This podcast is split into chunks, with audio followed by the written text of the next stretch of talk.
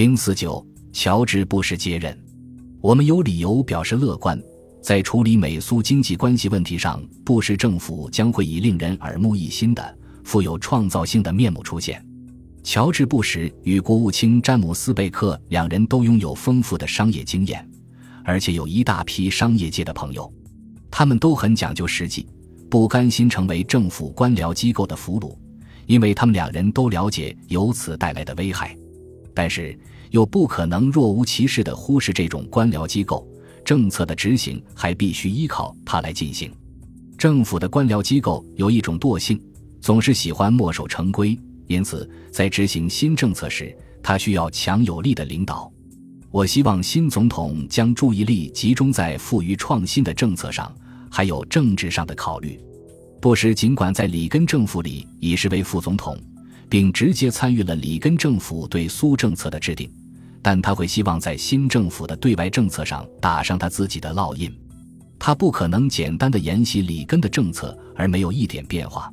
他将不得不采取一些具有个人特色的重大举措。但是在涉及苏联问题时，布什有一个里根没有遇到的不利条件：许多右翼共和党人对他不信任。里根不会受到来自右翼的阻挠。但不时就可能遇到麻烦，在某些条约需要参议院投票表决时尤为如此。他必须获得二十三的票数，才能使他所签订的条约得以通过。他与右翼脆弱的关系，使他不得不扮演硬汉形象，以取悦他的潜在批评者。在互相接触的过程中，苏联领导人逐渐认识到，他们可以与里根打交道、做交易。而且，一九八八年，他们与里根发展了令人愉快的个人关系。他们甚至还希望里根再连任一届美国总统。当然，这是不可能的。不过，他们很高兴，布什赢得了一九八八年大选的胜利。他们希望布什的胜利意味着美国政策的延续，而这一点也正是戈尔巴乔夫于一九八八年十二月在纽约总督岛会见里根和布什时所强调的。甚至在布什上台以前，我就意识到美国的政策势头可能有所收敛。尽管布什曾是里根政府美苏关系政策小组的成员之一，但他上台后仍将致力于寻找他自己的对策。而在这样做的时候，他还得小心翼翼，避免潜在的右翼批评家说他被苏联的花言巧语所蒙骗。有人说，所谓的苏联改革只不过是个天大的骗局。旨在削减美国和西方的军备，从而加强苏联的军事力量。虽然事实上这种说法没有道理，也不合逻辑，因为改革是在削弱，而不是在加强苏联的军事力量。但这种争论的背后所暗藏的政治因素必须认真对待。也正是基于上述这些原因，我认为华盛顿新政府在一开始的几个月会表现出强硬态度，同时拿出调整对苏政策的姿态。以向苏联获得更高的要价。如果这些努力能为新总统赢得今后从容处理对苏关系的自由，这种暂时的耽搁也是值得的。尽管我没有接到与苏联人讨论这类问题不会得到期望的结果的指令，但我认为有益的做法是告诉苏联人，他们应做好准备，我们两国关系的发展势头可能会放慢。新总统上台伊始的一些强硬声明，是为了消除某些人对他的批评，并不预示政策会变得更加强硬。我认为，把这个信息传递给苏联领导人的最佳方法，是取得一位对美国政策多少有些了解的苏联高级官员的帮助，让他来把我们的做法解释清楚。谢瓦尔德纳泽在外交部的重要帮手。曾长期在华盛顿工作的亚历山大·别斯梅尔特内赫似乎是最理想的人选，他会完全理解我的意思，知道如何向谢瓦尔德纳泽和戈尔巴乔夫解释，且有足够资格接近他们。就这样，大选过后不久，我在斯帕索别墅邀请别斯梅尔特内赫共进午餐。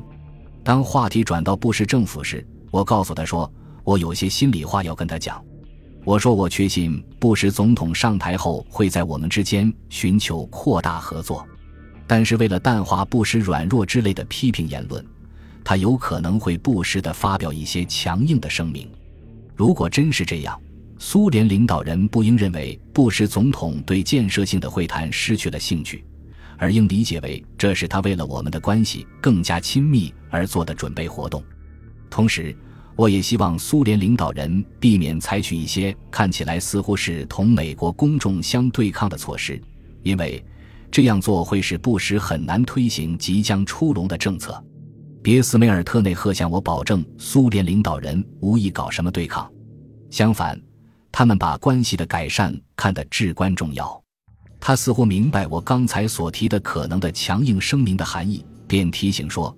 戈尔巴乔夫在国内也面临着政治问题，从我们美国这边发出的任何不谨慎的措辞，也会增添他与我们达成协议的困难。不过，在一九八九年的整个春天，戈尔巴乔夫与谢瓦尔德纳泽还是对布什总统的政策走向深感担忧。虽然布什为了消除戈尔巴乔夫的疑虑，不时地向他做些笼统保证，并在执政几天后就给戈尔巴乔夫打了电话。但美国的政策则倾向于裹足不前，并在某些问题上变得更加咄咄逼人。时值新总统评估形势、确定政策路线之际，苏联领导人对开始几个星期出现政策空隙能够理解，但对撤换里根对外政策班子的整套人马，并在1989年花好几个月时间搞政策评估，深感不安。尽管别斯梅尔特内赫以及其他美国通努力使其上司相信，布什一定会恢复里根的和解政策，但是那些对改进对美关系持怀疑态度的人，如克格勃头目克留奇科夫以及军方高层领导人，则抓住这种在莫斯科广为人知的暂停现象不放，以此证明布什无意同苏联进行公平交易。一九八九年一月。政府的动向已清楚表明，布什将近乎彻底地更换里根对外政策小组的成员。就人员构成来看，这种更换更像是反对党获得了总统选举的胜利，而非前总统所属政党候选人获胜后的惯常做法。这并不令我惊讶。我在白宫毕竟工作过三年，了解里根的人与布什的人之间的紧张关系。当然，作为一个专业人员。我与党派政治毫无牵扯，我与他们两派的关系都不错。不过，尽管我对布什撤换绝大部分的内阁成员和总统顾问团的成员早有思想准备，但还是对他的这种阻隔方式感到意外。这看起来像是充满敌意的夺权，而不是合作性质的过渡。在这转变时期，我两度去华盛顿，只是陪同安德烈·萨哈罗夫拜访了还未上任的新总统布什外。却没能按计划与布什新任命的外交政策班子的领导人安排会谈。新的外交决策人员尽管经验丰富，对总的局势通悉明达，但对苏联所发生的许多事情并没有清醒的认识，对美国影响苏联局势走向的日益增长的潜力估计不足。我对自己没有机会与这些将来的政策制定者进行思想沟通深感沮丧。我回到莫斯科后。着手让使馆工作人员对最近苏联事态的发展做一个全面评价，并设计一套方案，以便美国做出富有成效的反应。当布什总统宣布要全面评价涉及对苏关系的美国政策时，我们已经给华盛顿呈送了好几份报告。因为我无法当面向新的工作小组成员汇报情况，我决定尽快地连续不断地提出我个人的看法。以便他们能在新政府的政策评估中及时发挥作用。尽管我身边拥有一批任何一位大使都会羡慕的最优秀的使馆工作人员，但作为领导，我还应做出我自己的判断。我也知道，如果不在实质内容上、风格上以及措辞的差别上对所获信息进行我个人的处理，他就不能真正算作我的东西。早在二战之前。我们驻莫斯科的大使馆在一个名叫塔拉索夫卡的村子里，拥有一块四公顷的土地，作为使馆工作人员度假之用。它离克里姆林宫不远，开车只需一个小时。我和丽贝卡都喜欢那里幽静的环境。在莫斯科工作的早期，我们常带孩子去那里欢度周末和庆祝特殊的节日。一九八一年，我负责使馆工作时，到那儿度周末的次数就更勤了。大多数的周六夜晚以及周日都是在那里欢度的。然而，自1987年我们重返莫斯科之后，就很少有时间光顾这座乡村别墅了。在莫斯科的公务或到各地的公务旅行，实际上占据了我的全部周末，就是节假日也无法休息。不过我明白，要想使我的建议在决策中产生实际影响，必须尽快将之城交给新政府。于是，我停下一月份最后一个周末的所有其他活动，以便能去那座乡村别墅，在白雪覆盖、林木掩映的清静之地，集中整理一下我的思路。星期五晚上，我与丽贝卡驱车向塔拉索夫卡驶去。带足了两天的食品，以及一叠黄色的专用纸和一支自来水笔。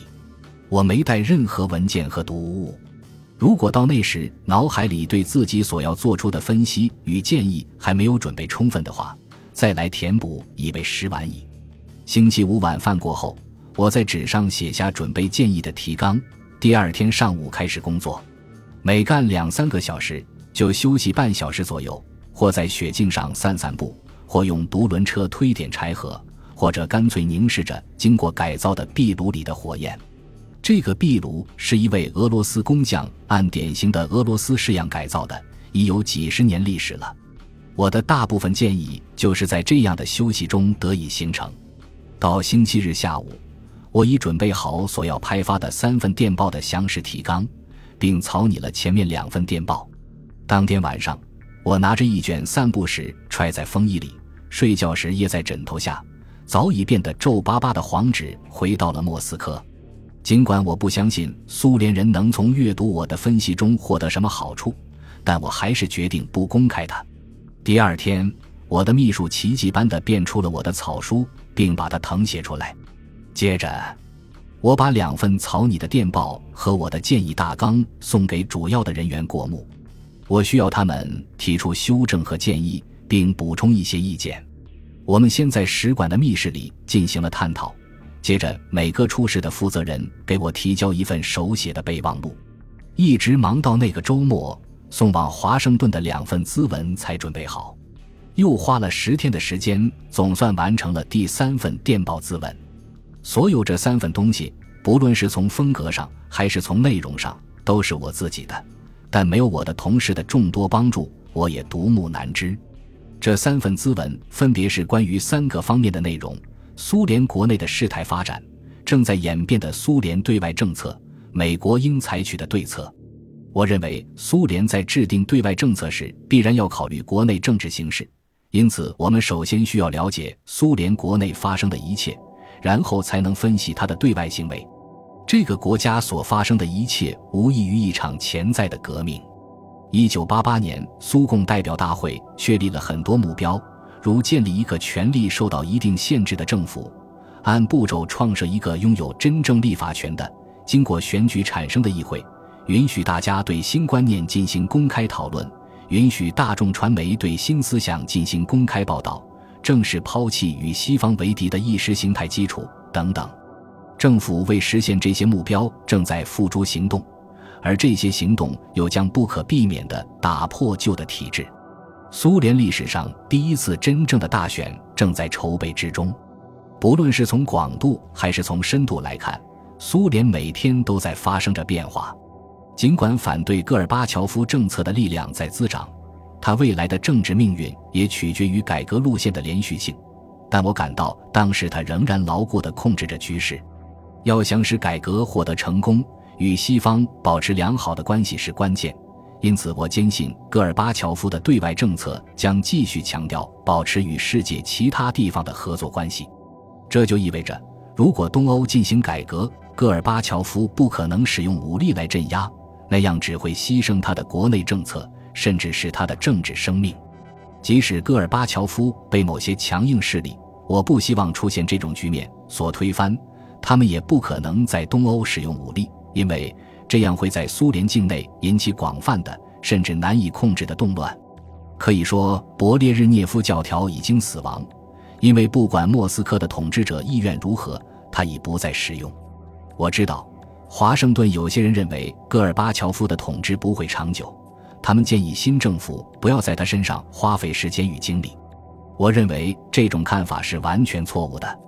在我看来，戈尔巴乔夫已经显示出他有能力战胜批评他的人，并在可预见的将来继续显示他的实力。我们不应后退，而是应鼓励他朝着符合美国利益以及苏联人民利益的方向进行改革。毕竟，苏联人民的真正利益与我们的利益并不冲突。即使华盛顿的那些人是对的，我们在戈尔巴乔夫当政期间帮助他尽可能多地解决问题，对我们也是有益无损。还有一种观点令我不敢苟同，这种观点认为改革是个诱惑西方的圈套，苏联企图借此恢复经济，并在军事力量上超过我们。当然。改革的目的是促进苏联经济的发展，但戈尔巴乔夫所选择的方式是在削弱共产党和军工企业对整个国家的控制。只有把整个国家改造成一个其政府由人民控制的开明社会，改革才会取得成功。在这样的社会里，是没有机会把其十四或者更多的国民生产总值充作军费的。尽管我相信戈尔巴乔夫的目标符合我们的利益。但我并不赞成给他个人以政治上的支持。如果我们认为美国可以挑选苏联领导人，那我们就会误入歧途。只有苏联本身的政治运作过程才能做到这一点。如果我们对某些个人表示好感，这实际上反而会给他们在国内带来麻烦。我的意思是，我们的支持要针对具体的目标和政策。如果某一位苏联领导人出于本人爱好，支持我们也赞同的事物，与我们发展了良好的关系，并且还从中为自己获取了一定的好处，这当然再好不过。但我们的支持应是针对政策，而不是个人。我建议我们应继续就里根时期行之有效的四部分议程进行谈判，另外再加上两项内容。原有四点包括削减军备，一起解决第三地的冲突。保护人权，以及通过允许东西方之间人员与信息的自由流动来消除铁幕，这些方面都取得了实质进展，但还有大量工作要做。如果我们再加上两项内容，即经济合作和在处理恐怖主义、毒品交易及环境恶化等跨国界问题上建立一种更密切的伙伴关系，我认为就可使上述进展进一步得到深化。我知道经济问题尤其复杂，我们的政策所依赖的基础是，为防止苏联军事机器得到加强而限制对它的贸易和投资，因苏联限制其公民的移民权利而否定它的正常贸易地位。虽然改变我们的经济政策必须与苏联的变化保持一致，但除了自由移民的要求之外，我们从未明确过取消贸易和投资限制所需的先决条件。我在建议中说，我们应该对促使苏联融入世界经济所应采取的步骤进行紧急全面的研究。紧接着就要考虑我们有可能采取什么措施去鼓励苏联形成一种消费者取向型经济。我希望我们能利用这一研究成果，加强同欧亚盟国的协商，以便使我们在处理这个日益国际化的重要问题上所采取的行动互相协调。如果我们能及时完成国内的准备工作，秋季我们就可让苏联领导人同我们商谈双方可能采取的合作举措。如果他们愿意减少对美国及我们盟国的潜在军事威胁，并以现实的态度加入世界大家庭，那么我们就可在关键时候给他们提供支持，使其预定进程得以顺利进展。我的另外一项建议是，双方每年召开一次峰会。这会使我们的领导人保持相互间的沟通与交流，给谈判进程注入活力。然而，这种峰会却一再推迟，其原因是政治领导人担心每次会谈若达不成某项重要协议，就会被认为是一种失败。我理解双方面临的那种潜在政治难题，但我认为最好的解决之道在于每年定期会面。如果出现特殊情况需要进行会谈，也可另行安排，但一年一次峰会绝不过分。届时，公众就不会期待每次峰会都必须出现一次签字仪式，而会将之看成是处理外交关系的一个正常组成部分。我的第三条建议源于苏联境内许多地区出现的严重分裂主义倾向。我们驻莫斯科的大使馆以及驻列宁格勒的总领事馆一直在密切注意这个多达一百多个民族、横跨九个时区、民族与地区分裂倾向越来越明显的国家的动向。就我们一个规模中等的使馆以及一个小的可怜的领事馆而言，要想给予这么一个泱泱大国以必要的注意，显然力不从心。因此，我建议在苏联各共和国首府开设几个办事处，每个办事处安排四至五名工作人员。我们所需要做的只是跟踪事态发展，展示美国存在，并不需要什么秘密材料、保密会议室及密码自文。如果我们的工作人员需要递送什么绝密报告，他可以到莫斯科来，从使馆寄发出去。美国国务院负责苏联问题的同事告诉我，我的资文很受重视，很有实用价值，对新一届政府在对苏关系所面临的关键问题上都进行了一流的分析。然而，事实上，除了那条要求把一些跨境问题纳入议事日程的建议之外，我的所有其他建议似乎对随后几个月逐渐出台的政策影响很小，特别是拒绝利用经济压力推动戈尔巴乔夫加快裁军和市场改革的建议遇到了强大阻力。本集播放完毕，感谢您的收听，喜欢请订阅加关注，主页有更多精彩内容。